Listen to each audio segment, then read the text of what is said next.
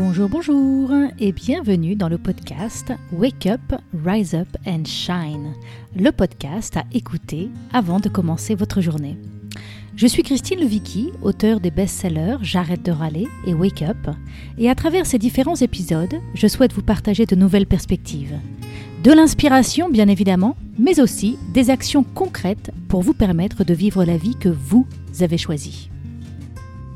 Aujourd'hui, je reçois Camille Sfez pour parler du féminin, de notre puissance et de notre vulnérabilité. Camille Sfez est psychologue, clinicienne, formatrice et auteure de La puissance du féminin aux éditions Le Duc.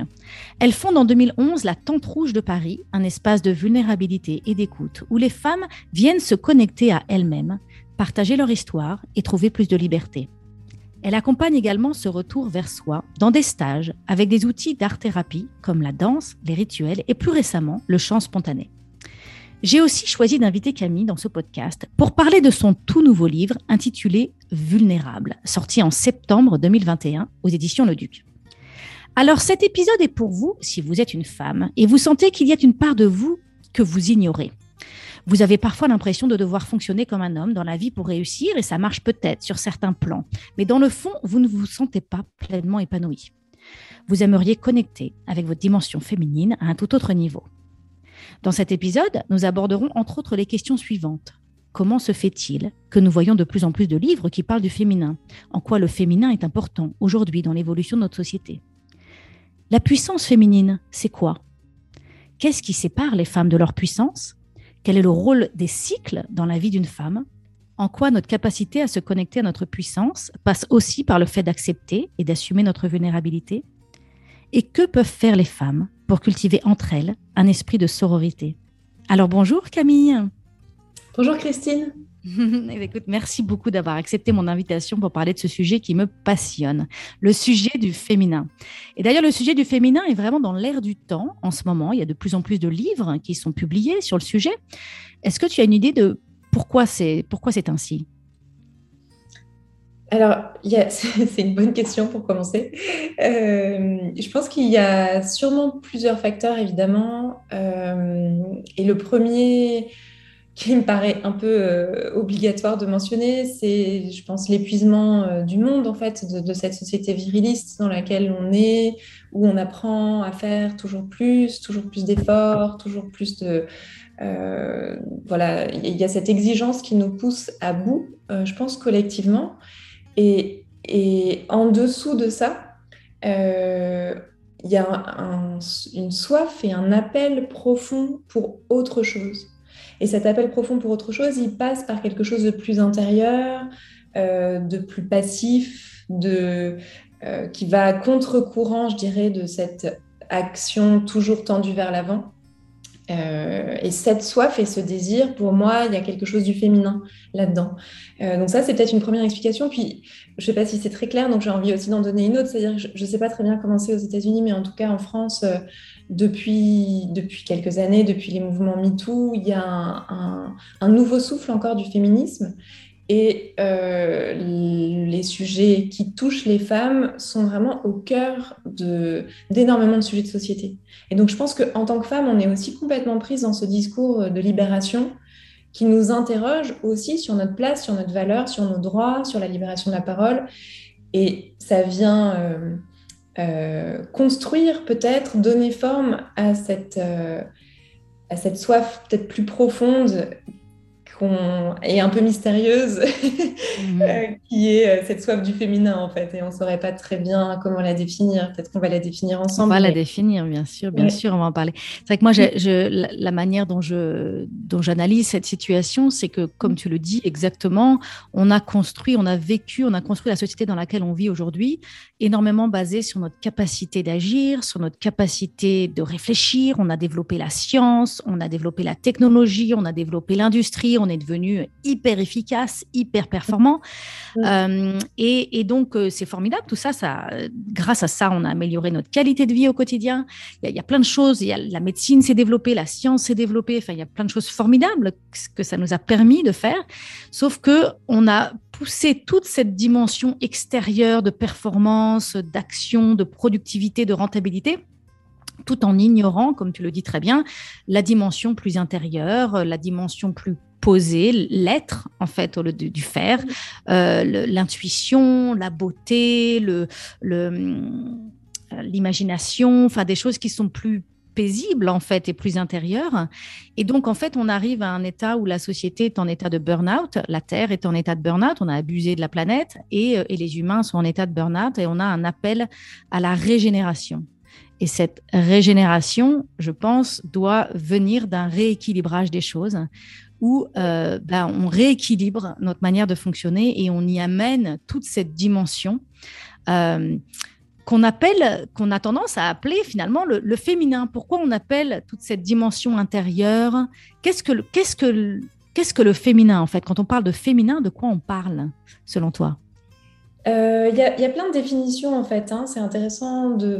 Moi, ne sais pas si je veux donner la mienne, mais en tout cas, les définitions, moi, qui m'ont beaucoup construite, c'est celle d'Annick de Souzenel, la première, qui dit le féminin, c'est notre capacité à nous relier au mystère des choses. Euh, c'est une définition que j'aime beaucoup et en même temps qui, qui du coup, reste un peu mystérieuse, hein, mais c'est cette capacité à nous connecter à ce qui nous échappe, à l'invisible, au mystérieux, à ce qui nous dépasse. Euh, et donc, c'est une, dimension de notre être, hein, une polarité intérieure qui concerne les hommes et les femmes, qui nous permet de nous relier d'une certaine manière à ce qui est vivant et ce qu'on n'enferme pas par la science, la connaissance, la mesure, etc. Ça, c'est une première. Pas forcément matériel non plus, qui est plus. Voilà. Mhm. Oui, voilà, exactement. Euh, qui n'est pas matériel. Ce qui nous dépasse, pour moi, c'est vraiment une dimension euh, spirituelle ou transcendante, euh, enfin, en tout cas, quelque chose qui est plus grand que moi. Mhm. J'aime beaucoup aussi une définition de Christiane Singer qui dit que le féminin, c'est notre capacité à nous faire terre d'accueil pour la musique du monde. C'est, je pense, une autre manière de dire la même chose. C'est-à-dire, c'est cette aptitude que j'ai, euh, que nous avons tous, hommes et femmes, à nous laisser traverser par la musique du monde, par cette vibration qui est là, qui est présente à chaque instant. Et on a besoin d'apprendre à l'écouter pour se rendre compte qu'elle existe. Euh, je peux, je sais pas, je pense à Mozart par exemple, euh, quand il compose sa première symphonie à 4 ans, il entend une musique et, sa capacité à entendre lui permet de la transcrire en notes et du coup nous permet à tous de l'entendre. Mais je crois qu'en fait, c'est quelque chose qu'on peut tous faire, se relier à cette musique et du coup euh, nous faire terre d'accueil. Je trouve que c'est un très beau mot. Mm. Permettre à cette musique de devenir concrète, matérielle. On est les, voilà, les, les matrices qui permettent à l'invisible de se connecter. C'est ça pour moi le féminin. Donc c'est être capable de recevoir pour ensuite pouvoir euh, créer, enfin, euh, euh, d'abord recevoir, donc d'abord cette intériorité, d'abord être terre d'accueil, pour ensuite partager ce qu'on a reçu avec le monde. Oui, parce que, en fait, finalement, c'est vrai que quand on parle du féminin, on essaye de le séparer du coup d'une autre polarité intérieure qui serait le masculin. Euh, et en même temps, ils fonctionnent ensemble. C'est-à-dire que c'est jamais le féminin tout seul. Donc, il y a, la, la polarité plus euh, féminine, intérieure, yin, même si c'est pas exactement les mêmes notions, mais qui va être écoutée. Et puis ensuite, je vais pouvoir mettre au monde, euh, accoucher, créer, avec quelque chose qui est plus actif, là, cette fois-ci. Hein. mais finalement, le féminin qui marcherait sans le masculin, ça, ça, serait pas, ça n'existe pas. Non, ça n'existe pas, oui, tout à fait. Alors, ton premier livre parle de la puissance du féminin.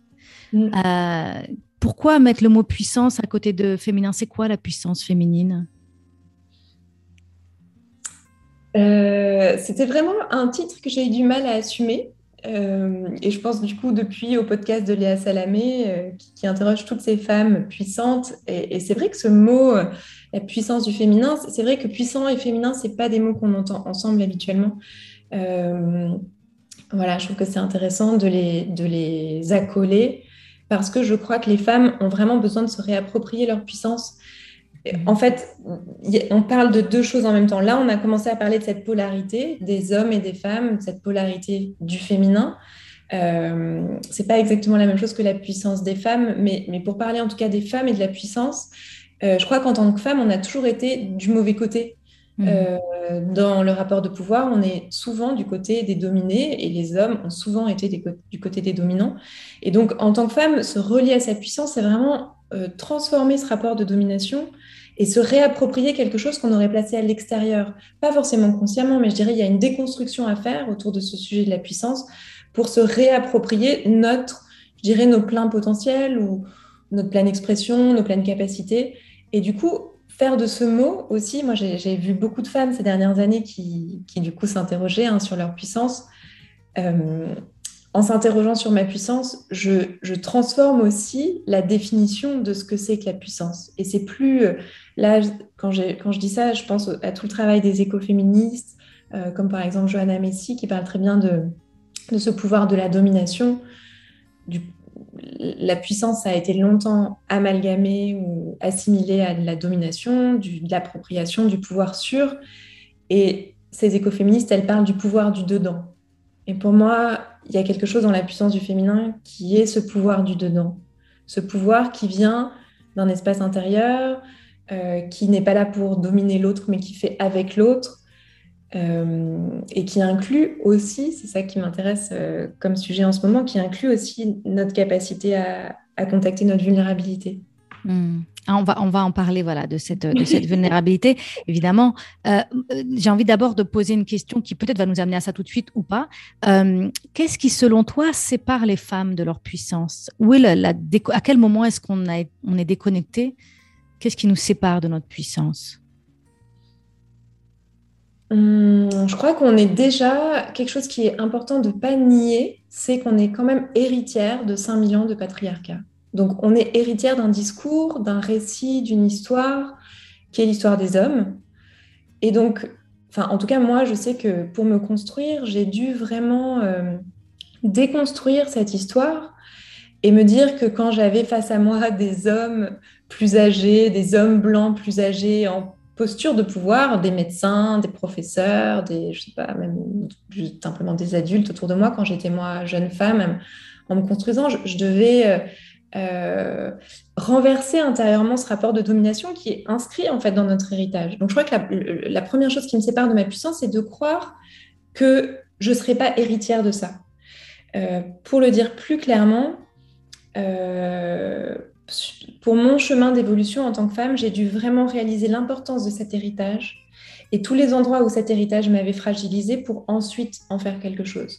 Et pas simplement évacuer la question en me disant non mais moi, homme ou femme, c'est pareil, euh, je vais faire ce que je veux de ma vie. C'était un peu le discours que j'entendais quand je suis arrivée dans mon école de commerce. J'ai fait une grande école de commerce et en gros, ce qu'on me disait, c'était ça, c'était... Euh, vous êtes tous euh, amenés à diriger le monde, en gros, hommes et femmes, c'est pareil. Mais si j'avais vraiment cru à ce discours-là, je pense que je serais passée à côté de quelque chose.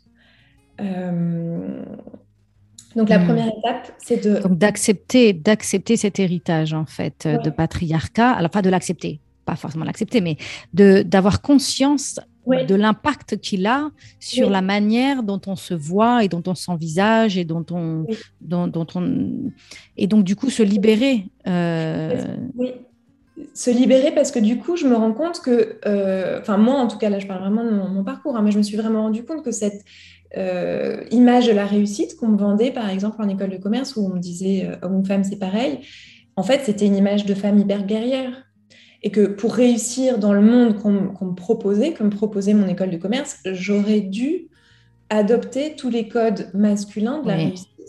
Euh, linéaire, performance, domination, compétition, j'étais vraiment là-dedans. Hein. Euh, et c'est parce que j'ai refusé euh, ces codes-là que du coup, je me suis ouverte à autre chose. Bon, moi, la transition, elle s'est faite. j'ai quitté mon école, je suis devenue psychologue, donc j'ai tout de suite basculer, je dirais, dans le monde où la sensibilité était mon outil de travail. Et donc, j'ai vraiment fait ce switch-là à ce moment-là. Mais je crois que, du coup, je me suis. Enfin, je pense que ce qui coupe les femmes de leur puissance, c'est aussi d'adhérer au mythe hmm. masculiniste, viriliste, euh, hmm. masculin. Je, connecte énormément avec ce que tu racontes. J'ai commencé moi ma carrière dans les ressources humaines euh, et j'ai mais mon premier job c'était dans l'industrie du bâtiment et donc mmh. j'étais en effet entourée de directeurs de chantier qui étaient des hommes blancs euh, mmh. plus âgés que moi et donc j'ai vraiment vécu ce que tu décris et, et, et je pense pas que c'était forcément eux qui qui euh, agissaient consciemment. Enfin, c'était complètement inconscient en fait dans la dynamique. Je pense que tout le monde était plein de bonne volonté et très bienveillant dans le fond. Mais il y avait des mécanismes sous-jacents dont peut-être on avait aucun d'entre nous n'avait vraiment conscience, qui étaient clairement des mécanismes de patriarcat. Oui. Et, en effet, je, suis sortie très vite de cet environnement parce que j'ai vite senti que c'était pas bon pour moi. Mais euh, c'est intéressant, oui, très très intéressant. Et alors donc, euh, euh, qu'est-ce qu'on peut faire par rapport à cet héritage transgénérationnel? Qu'est-ce que tu peux recommander à nos auditeurs? Qu'est-ce qui peut nous aider à voir peut-être ces, toute cette manière de fonctionner dans notre société et autour de nous et dans nos interactions avec les uns et les autres? Comment avoir conscience de ça et qu'est-ce qu'on en fait? Bah, Je crois qu'aujourd'hui, enfin moi, du coup, tout ça, pour moi, ça s'est passé euh, quand ça, vers 2000, entre 2001 et 2005, quoi, à peu près. Je crois qu'aujourd'hui, euh, c'est pas possible en tant que femme de ne pas se poser ces questions. C'est-à-dire, j'ai l'impression que la société a tellement changé, qu'on est tellement, peut-être c'est mon biais parce que je suis dans mon, dans mon micro-sujet, mais, mais j'ai l'impression que du coup, euh, plus personne n'est vraiment dupe en fait de cette posture. Tout le monde euh, se réoriente, change de métier, euh, fait un burn-out, change de vie. Enfin, je crois qu'aujourd'hui on, est beaucoup plus, puis peut-être encore plus depuis la crise depuis deux ans, à l'écoute de justement nos profondeurs, nos besoins profonds, d'un meilleur équilibre en tout cas, tu vois, quand tu donnes l'exemple, quand tu, quand partageais ton exemple, je me disais, bien sûr, tout le monde est. C'est pas qu'il y a des méchants et des gentils dans l'histoire, tout le monde fait preuve de beaucoup de bonne volonté. Euh, on est dans cette matrice. L'inconscient collectif, c'est comme une matrice, hein, comme dans le film Matrix, c'est exactement pareil. C'est une matrice de croyance dans laquelle on évolue. Et tant qu'on n'a pas questionné cette matrice de croyance, on reste enfermé dedans. Pour mmh. moi, il y, a vraiment un travail sur les croyances et sur euh, ce que je crois être bien, ce que euh, je sais pas, ce que, ce que je crois être ma définition de la réussite, ma définition mhm. d'une vie épanouie, enfin, s'interroger sur ses croyances pour sortir de cette matrice. Et du coup, pouvoir euh, vraiment regarder notre vie d'un autre point de vue. Enfin, moi, je sais que, c'est peut-être un petit aparté, mais peut-être c'est intéressant, je, je trouve qu'en ce moment, je me sens tellement privée de liberté en France que du coup, je me dis, ça vient vraiment me interroger cette définition de la liberté et je me rends compte à quel point j'étais enfermée, en fait, juste dans la définition que j'avais jusqu'à il y a quelques semaines hein, de mon travail, de ma vie professionnelle, de ma carrière, de ma vie, tout simplement. Alors que pourtant, on pourrait dire que je fais quand même beaucoup de choses qui me plaisent et j'ai vraiment créé, un, métier qui me ressemble. Mais finalement, euh, on a besoin de, sentir l'étroitesse de la matrice pour euh, avoir envie de la questionner je pense. Je ne sais pas si je réponds vraiment à ta question. Si, si, si, si, si, c'est très intéressant. Et en fait, finalement, notre liberté, elle doit d'abord être intérieure. Ben oui, ça c'est sûr. Et en même temps, quand tu me dis ça, je, je... c'est pas si concret que ça pour moi. Mais en tout cas, je me rends compte que euh, j'ai besoin, là, enfin, c'est intéressant pour moi de me sentir tellement privée de liberté parce que ça vient questionner des choses qui n'étaient pas questionnables jusqu'à maintenant. Mhm. Euh, et du coup, j'ai envie de trouver de la liberté là où jusqu'à maintenant, je trouvais que c'était normal, je sais pas, de euh, bosser 11 mois par an puis d'avoir un mois de vacances l'été, de, je sais pas, enfin, peut-être c'est encore trop euh, l'ordre du sensible pour que je puisse vraiment élaborer dessus, mais c'est vrai pour tout, tout système de croyance en fait, je pense. Et je reviens à ce qu'on disait tout à l'heure de que le féminin, c'est cette terre d'accueil. Oui. et donc là, il y a peut-être une invitation à accueillir la liberté en toi.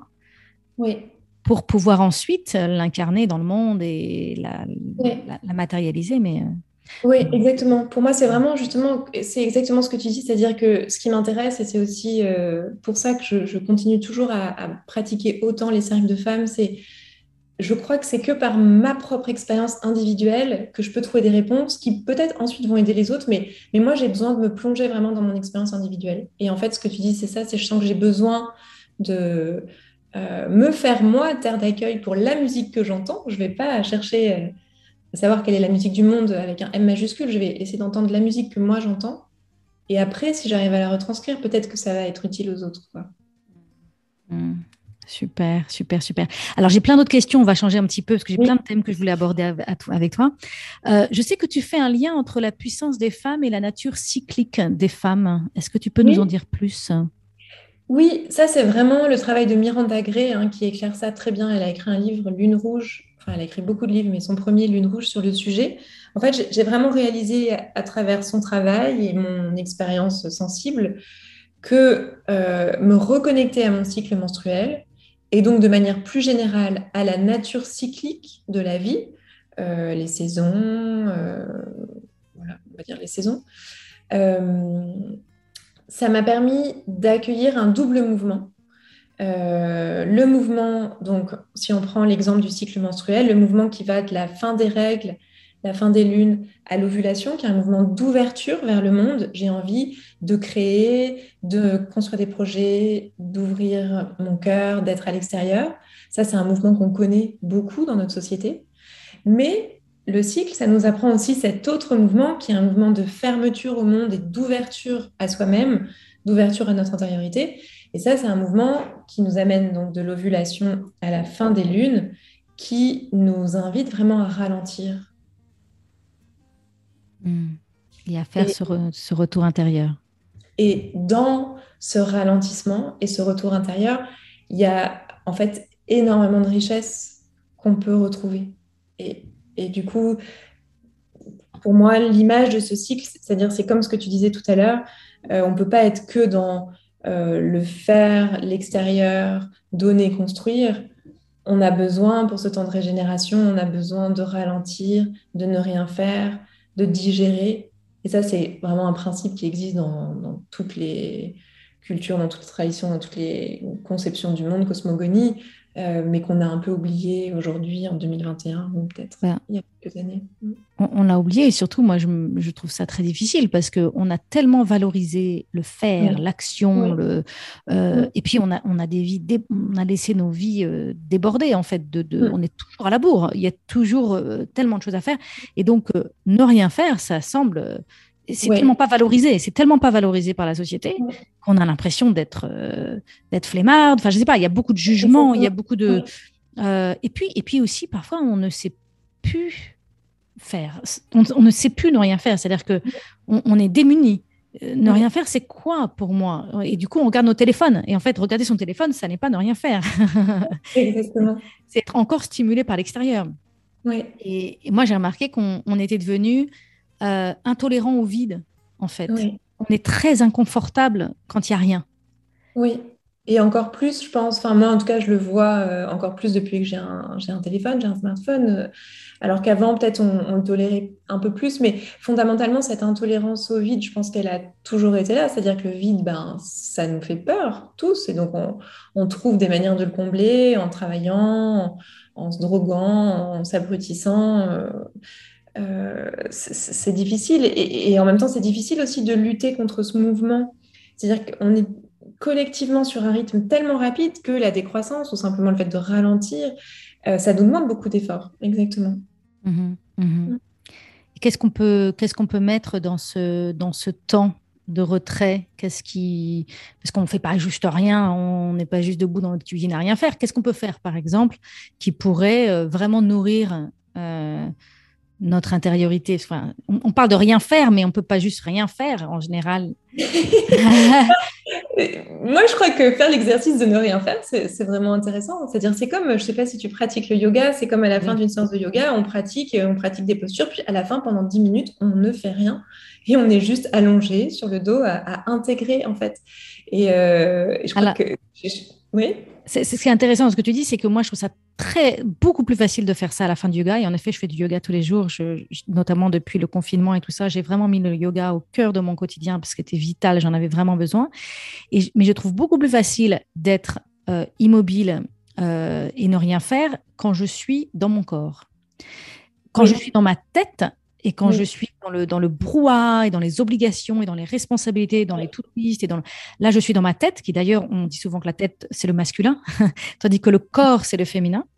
Euh, et donc, oui, quand j'ai bougé mon corps et que j'ai eu une heure de yoga ou même une demi-heure de yoga et qu'ensuite je ne fais rien, c'est beaucoup plus facile. Donc, c'est intéressant de, j'aimerais bien d'ailleurs qu'on amène le sujet un peu là-dessus. Quel est le lien entre notre puissance féminine et le rapport qu'on a avec notre corps, comment on se ressent dans notre corps? Bah, déjà, euh, quelque chose de tout bête, mais c'est vrai que pour me dire femme, en tout cas, moi, j'ai vu beaucoup de femmes qui s'interrogeaient, hein, qu'est-ce que ça veut dire être une femme euh, Comment je peux me sentir femme? Bah, Pour me sentir femme, déjà, c'est me sentir dans un corps de femme. Ce n'est pas quelque chose de mental. Hein. Mon identité de femme, elle est, je peux la penser, mais elle est d'abord basée sur ce que je ressens dans un corps de femme, c'est-à-dire qu'il y a de la poitrine, euh, un sexe qui est à l'intérieur, un utérus, enfin voilà. Donc, euh, c'est difficile de décorréler euh, la puissance et mon corps de femme. Euh, est-ce que tu peux me redire ta question? Je, faisais une transition un petit peu sur cette. Euh, on parlait d'abord de cette idée d'apprendre à ne rien faire et, qu'est-ce qu'on met dans ce rien faire? Et tu disais que ça peut être intéressant de pratiquer le, juste rien. Et, je, disais que j'avais enchaîné en disant bah oui, moi j'arrive à faire ça après avoir connecter avec mon corps. Parce qu'en fait quand je suis dans ma tête je suis incapable de rien faire. Donc je faisais juste cette transition. Et du coup moi moi personnellement j'ai remarqué dans mon travail j'ai développé un programme hein, qui s'appelle la voix d'Athéna et j'accompagne les femmes aussi sur le féminin. Donc c'est un sujet on est on, a ce sujet en commun et c'est pour ça que je suis ravie ravie d'échanger avec toi aujourd'hui. Et moi j'ai remarqué dans mon travail qu'il y avait une corrélation directe entre la capacité d'une femme à connecter à sa puissance et la relation qu'elle a avec son corps. Et ce que je remarque c'est qu'il y a beaucoup de femmes et en tout cas moi c'était mon cas. Je, littéralement il y a dix ans de ça, je crois, j'ai réalisé que je vivais à quelques centimètres de mon corps. Hmm. Et que et, et, j'ai découvert à moi ce qui ma voix pour me ramener en moi, ça a été la danse. Euh, hmm. J'ai découvert par la danse le plaisir et, et, du coup par le biais du plaisir, j'ai redécouvert la sensation d'habiter mon corps. Oui et donc l'existence à travers l'incarnation corporelle, au lieu d'être constamment dans le faire et dans la tête. Enfin, je sais pas comment dire. Cette, euh, Donc j'ai dû atterrir en moi Mm. Et, en atterrissant en moi et en étant en paix dans cet atterrissage, parce que le problème, je pense que les femmes vivent à quelques centimètres de leur corps, parce qu'on a été tellement objectifiés et puis abusés euh, que c'est compliqué d'être dans notre corps, parce qu'on a toujours l'impression qu'il est trop ou pas assez. Euh, mm. euh, on, nous dit soit belle mais pas trop sexy, soit féminine mais attention, tu vas te faire agresser. Enfin, c'est compliqué. Oui, tout à fait. et voilà, je t'écoute. Oui, non, mais quand tu parles d'abus aussi, du coup, forcément, ça me donne envie de, rebondir là-dessus. Mais je crois qu'on ne mesure pas, en fait, le, nombre de personnes qui ont vécu, euh, en tout cas, des traumatismes qui nous ont coupé de notre corps. Hein. On peut se couper de son corps, pas forcément quand on a vécu un abus, ça peut être quand on a vécu une opération, euh, un accident, un choc, peu importe. Mais du coup, on est nombreux, je pense, comme tu dis, à vivre à côté de notre corps ou à apprendre pour se protéger, pour arrêter de souffrir de se déconnecter de notre corps. Parce que quand tu me dis ça, la première chose à laquelle je pense, c'est quand je réintègre mon corps, je peux le réintégrer dans le plaisir. Et ça, c'est ton expérience à travers la danse. Je pense qu'on a eu une expérience similaire. Parce que moi aussi, j'ai beaucoup dansé. Ça m'a beaucoup aidé à revenir dans mon corps. Mais revenir dans mon corps, c'est aussi revenir dans mes émotions. Et souvent, la plupart du temps, enfin, en tout cas dans une journée, plusieurs fois dans une journée, je vis des émotions inconfortables. Et donc, revenir dans son corps, c'est aussi revenir dans cette capacité à accueillir ce qui, est inconfortable, tout cet inconfort que, je peux sentir qu'à travers mon corps. Quoi. Donc je crois que si on se coupe de notre corps, c'est aussi parce que on sait tellement pas faire, on a tellement l'impression quand on est triste ou en colère, c'est qu'on a raté quelque chose, c'est qu'on n'a pas réussi à justement bien méditer ou, ou, bien gérer nos émotions, que du coup on se coupe de ce qu'on ressent pour euh, pour pas en plus avoir à culpabiliser Mm. Euh, et c'est pour ça, parce que quand tu me parles de la puissance qui est basée dans le corps, euh, c'est vraiment le lien que je fais entre la puissance et la vulnérabilité. C'est-à-dire que quand je suis pleinement dans mon corps, je vais pleinement ressentir ce qui m'arrive. Et en, acceptant de ressentir vraiment ce qui m'arrive, je vais plus mettre de côté certaines parties de moi que je juge non conformes, hein. pas assez ci, pas assez ça, euh, trop soupolé, euh, trop, je sais pas, voilà. Et donc du coup, je vais, je vais réintégrer ma complexité.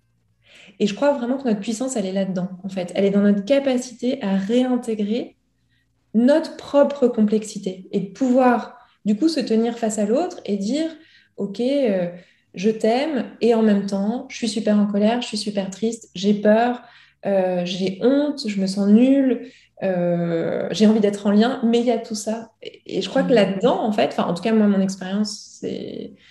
Je trouve que dans ces moments-là, euh, il y a vraiment quelque chose d'intéressant dans la capacité à accueillir notre complexité. En fait, pour moi, notre puissance, elle, est, elle se loge vraiment là. Oui, j'utilise souvent l'expression de, d'aller vers nos ressentis mm. euh, et de se laisser traverser mm. par nos ressentis.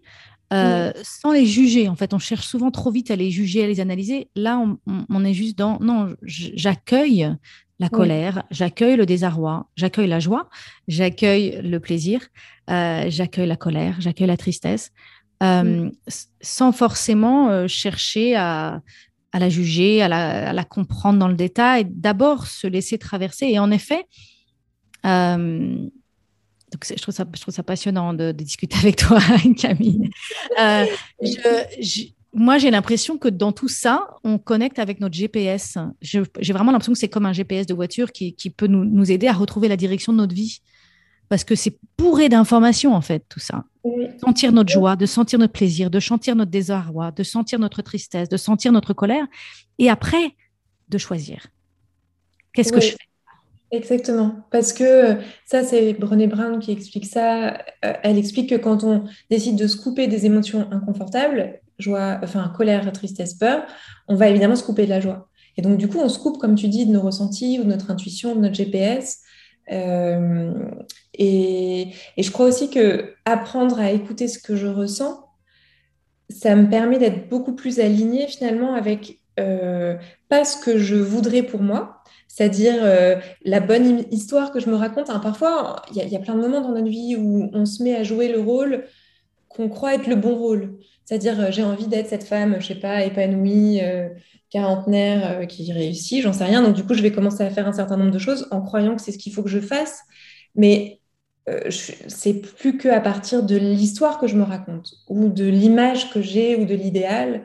Alors que quand je suis en, contact avec mes émotions, bah, je suis en contact avec le réel d'une certaine manière. Je suis, en, à chaque instant en réponse, enfin, à l'écoute plutôt des réponses que la vie m'envoie sur la manière dont je dirige ma, vie, hein, puisque tu parlais de GPS. Mm. Et donc, il y a quelque chose de, bah, de plus réel, en fait. Hein. Euh, pour moi, c'est aussi en ça que je suis connectée à ma puissance. C'est-à-dire que je ne suis pas dans une image ou dans un... Ou dans une projection, voilà. Et en fait, on connecte à notre existence dans l'instant présent. Il euh, y, a les désirs de ce qu'on veut construire dans notre vie, dans le futur et tout ça. C'est le GPS qui nous, a, qui nous amène vers euh, quelque chose. Mais il y a aussi, ça part de notre capacité à ressentir là où on est dans l'instant présent et du coup connecter à notre existence.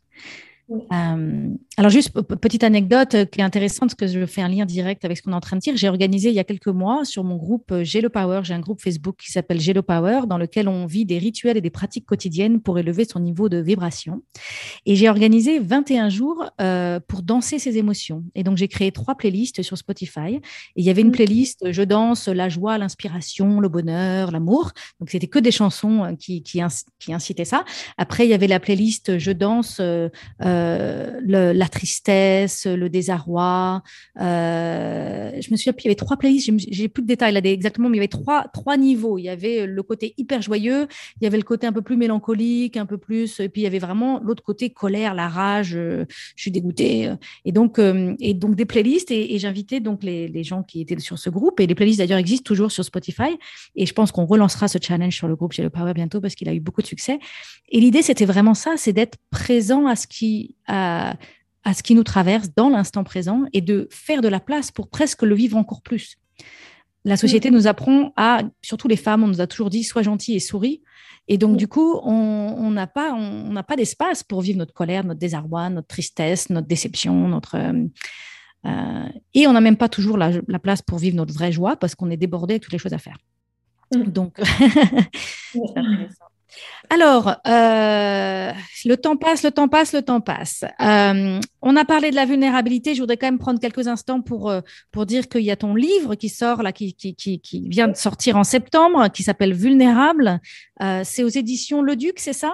Oui, c'est ça. D'accord. Alors, juste rapidement, pourquoi Donc, je crois qu'on en a déjà un petit peu parlé, mais ton premier livre parle de la puissance du féminin, et là, tu choisis d'écrire un livre sur euh, voilà sur le vulnérable.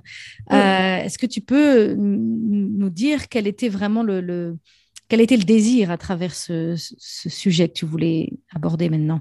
Oui, finalement, en écrivant le premier livre, j'avais envie de parler de cette puissance de la vulnérabilité, mais euh, c'est resté un peu en germe et je crois que j'avais besoin de vivre des expériences de vie aussi et de cheminer de mon côté pour, euh, pour pouvoir euh, donner naissance à vraiment enfin, explorer ce sujet. mais finalement, c'est il y, a, quelque chose de commun dans cette quête, c'est ce qu'on vient d'évoquer, hein, c'est-à-dire que pour développer cette puissance, je dois pour qu'elle, enfin, elle s'origine en tout cas de cette capacité à intégrer, à accueillir ma vulnérabilité. Euh, après, il y a trois ans entre les deux livres, et donc il y a vraiment pour moi des expériences de vie, euh, une rencontre avec la vulnérabilité qui va, moi, me mettre en chemin sur un chemin individuel de comprendre l'héritage de, mes lignées. Je le, je le, partage un peu dans le livre. Et puis, cette prise de conscience, tout d'un coup, qui, qui, va paraître un peu une banalité, mais c'est toujours différent de le, comprendre dans le corps. Mhm. Cette prise de conscience que cette vulnérabilité, ça a quelque chose de beau, c'est quelque chose d'utile. Euh, et du coup, il y, a vraiment quelque chose, quand moi je réalise ça, euh, qui me met en route pour essayer de comprendre en fait qu'est-ce qui est utile dans le fait de se laisser traverser, de se laisser toucher. Et donc, je vais organiser des ateliers euh, et puis toute ma pratique des cercles aussi me permet de d'aller à la recherche de ce petit tremblement intérieur qui est vraiment pour moi le signe que je me sens vulnérable et de voir ce qui se passe en fait quand j'accueille ce tremblement, euh, que je pars pas, que je minimise pas, que je rationalise pas, que j'essaye pas de tirer des conclusions, mais que je reste avec ce tremblement. Qu'est-ce qui se passe? Et donc c'est un peu euh, cette quête que je raconte dans le livre euh, qui me voilà, qui m'amène évidemment à, prendre conscience de l'importance de notre sensibilité. Euh, là aussi, ça, paraît un peu évident de le dire comme ça, mais en tout cas, pour moi, ça a été tout un chemin de comprendre comment, et je pense que c'est encore, euh, j'ai encore beaucoup de chemin à faire là-dessus, mais euh, le cadeau que mon corps sensible peut me faire, quoi. Et j'utilise ce mot de corps sensible plutôt que de sensibilité, parce que sensibilité, c'est tout de suite connoté, mais voilà, il s'agit de ça. Qu'est-ce qui se passe quand j'accepte de développer ma sensibilité, de ne pas la masquer, de ne pas l'anesthésier, de ne pas la taire Est-ce que je. Voilà, comment le monde va changer quand on va de plus en plus l'accueillir C'est un peu ça ma question, mon espoir. Mhm. J'aime beaucoup ce que, tu, ce que tu disais. Tu disais, je l'ai compris, ça peut paraître balade. Tu disais, j'ai compris ça, ça peut paraître banal, mais je l'ai compris dans le corps. Et je crois que c'est vraiment ce qui se passe dans le mouvement du développement personnel. En tout cas, moi, personnellement, dans ma pratique en tant que coach, ça fait 15 ans que je suis coach, j'ai énormément accompagné mes clients sur leur mindset. Et c'est vrai que j'ai mmh. écrit J'arrête de râler. Euh, et, donc, c'est vrai que le mindset, c'est super important de changer la manière dont on voit le monde, de changer notre rapport au monde euh, à travers notre état d'esprit, en fait, à travers nos mmh. pensées et, la vision qu'on développe. Et, mais, mais ce que j'ai remarqué, c'est qu'à un moment donné, tout ça, c'est formidable. On peut lire tous les livres de développement personnel et ça peut nous aider énormément. Moi, ça m'a énormément aidé et c'est par là que j'ai commencé. Donc, je, je renie absolument pas tout ça. Mais à un moment donné, on arrive à un point où le corps ne suit pas. C'est-à-dire qu'on a besoin d'amener le corps au niveau du mindset. Et, et, et, c'est là où on a besoin de faire des nettoyages et du healing, en fait, de la, je ne sais pas comment dire en français le mot healing, mais de, de, soigner les blessures qu'on porte dans notre corps et le transgénérationnel et, nos traumas et, nos peurs et, tous les jugements, enfin tout ce, de, de, oui, de revenir vers le corps pour ensuite amener tout notre être, notre mm. mental et notre corps euh, plus haut. Euh, mais quand on, arrive à un point où ça fait, là, en France et, dans le monde entier, le développement personnel s'est énormément développé et c'est formidable. Mais là, on arrive à un point où, si le corps ne suit pas, eh ben, on grandit plus. Ça te parle, ça Et puis, euh, ben, ce qui me parle euh, surtout, dans, enfin, beaucoup dans ce que tu me dis, c'est cette question des mémoires. En fait, c'est vrai que moi, c'est quelque chose que j'évoque un tout petit peu dans le livre, mais je ne le nomme pas. Mais, mais, cette vulnérabilité, elle m'a amené à aller chercher ces mémoires transgénérationnelles et autres, hein, c'est-à-dire ces mémoires euh, même prénatales euh, dans mon corps euh, par un travail de sophroanalyse qui m'a vraiment permis en fait alors, je ne sais pas si c'est de s'élever. Moi, j'ai la sensation, en tout cas, d'être plus unifiée. C'est-à-dire, c'est comme si j'avais vraiment découvert plein de facettes de moi-même, plein d'histoires ou de personnages intérieurs et que ces personnages, ils étaient plus euh, dormants, mais ils étaient là conscients, et que du coup, quand ils s'activent dans ma vie, parce qu'évidemment, je les ai Enfin, il y a quelque chose qui s'est pacifié, mais ils n'ont pas disparu. Euh, je peux savoir que ça fait référence à cette vieille histoire et que c'est que de l'histoire ancienne. Et c'est peut-être là-dedans que ça rejoint cette histoire de mindset, c'est-à-dire que je suis plus obligée de croire à cette histoire. Euh, il y a quelque chose qui s'est unifié, intégré, apaisé, peut-être on pourrait dire, euh, libéré. Euh, et du coup, ça me laisse en fait, voilà, justement, plus de liberté pour agir, pas avec cette partie de moi qui tire les, ficelles, mmh. ces personnages qui tirent les ficelles. Hmm. Alors, j'ai une dernière chose, j'ai encore plein d'autres questions que je voulais te poser, mais je crois qu'il faudra qu'on fasse un deuxième épisode plus tard, parce que manifestement, j'adore échanger avec toi.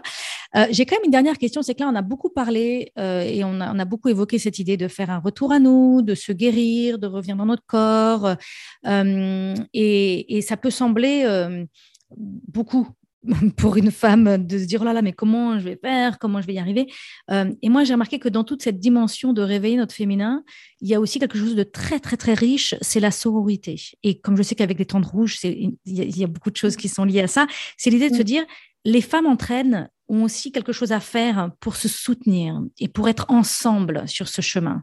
Et que ça fait partie de la puissance du féminin ce ensemble. Est-ce que tu peux nous parler un peu de ça?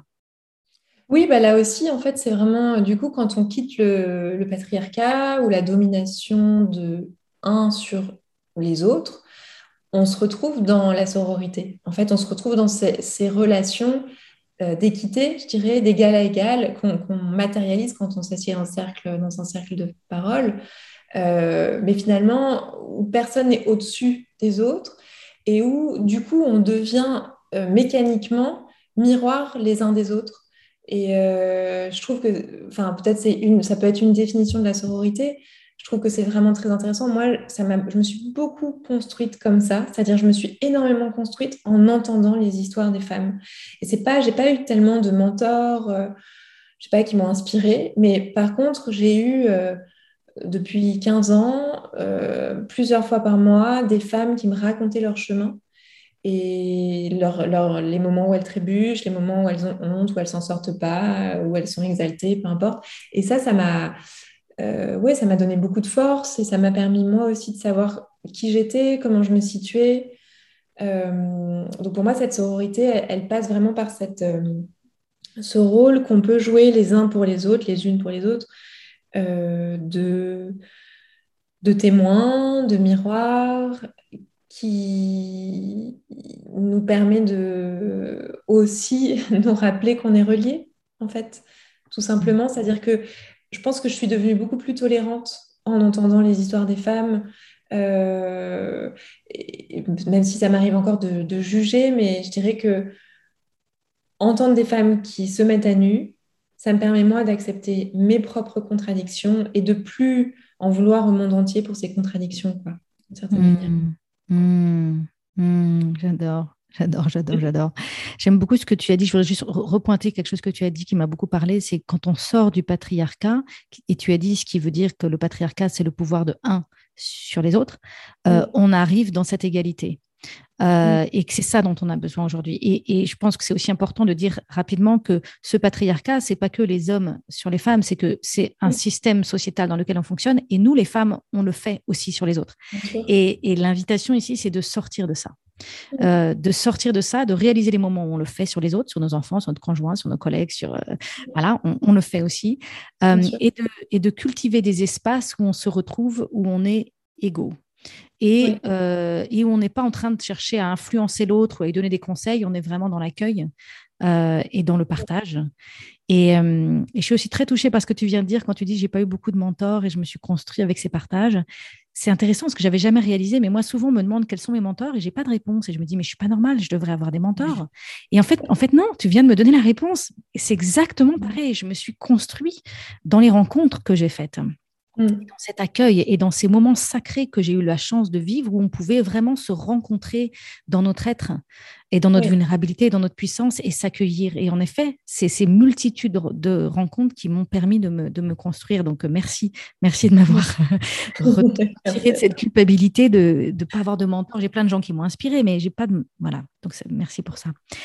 Euh, écoute Camille, il faut qu'on arrive à, la fin de, cet épisode. Surtout, ce que j'ai envie maintenant, c'est de dire à nos auditeurs où te retrouver, où continuer la rencontre avec toi, vers où. Euh, est-ce que tu as un compte Instagram, un site internet, où est-ce qu'on envoie les auditeurs?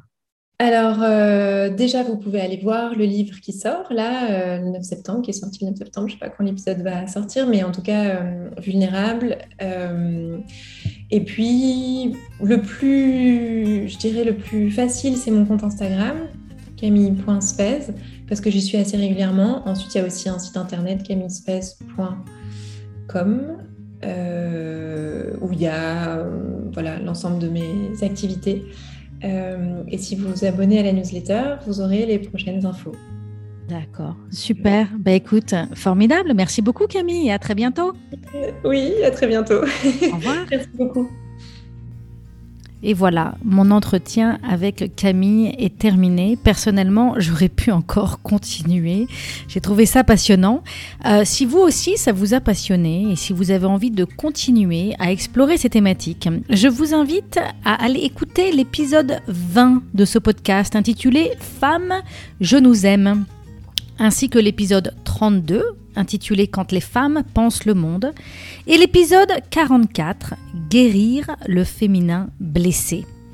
Dans cet épisode, j'ai aussi fait mention de mon groupe Facebook intitulé j'ai le power. Dans ce groupe Facebook, nous partageons des rituels et des pratiques quotidiennes pour élever notre niveau de vibration. Si c'est quelque chose qui vous tente, je vous invite à nous rejoindre. Bien évidemment, c'est un groupe gratuit, je vous accueillerai avec grand plaisir. À très bientôt.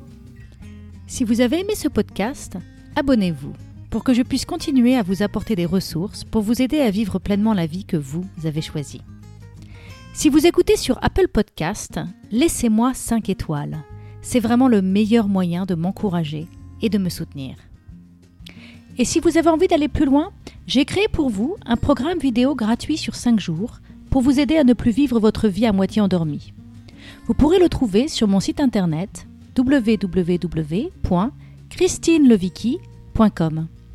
À bientôt pour un autre épisode à écouter avant de commencer votre journée.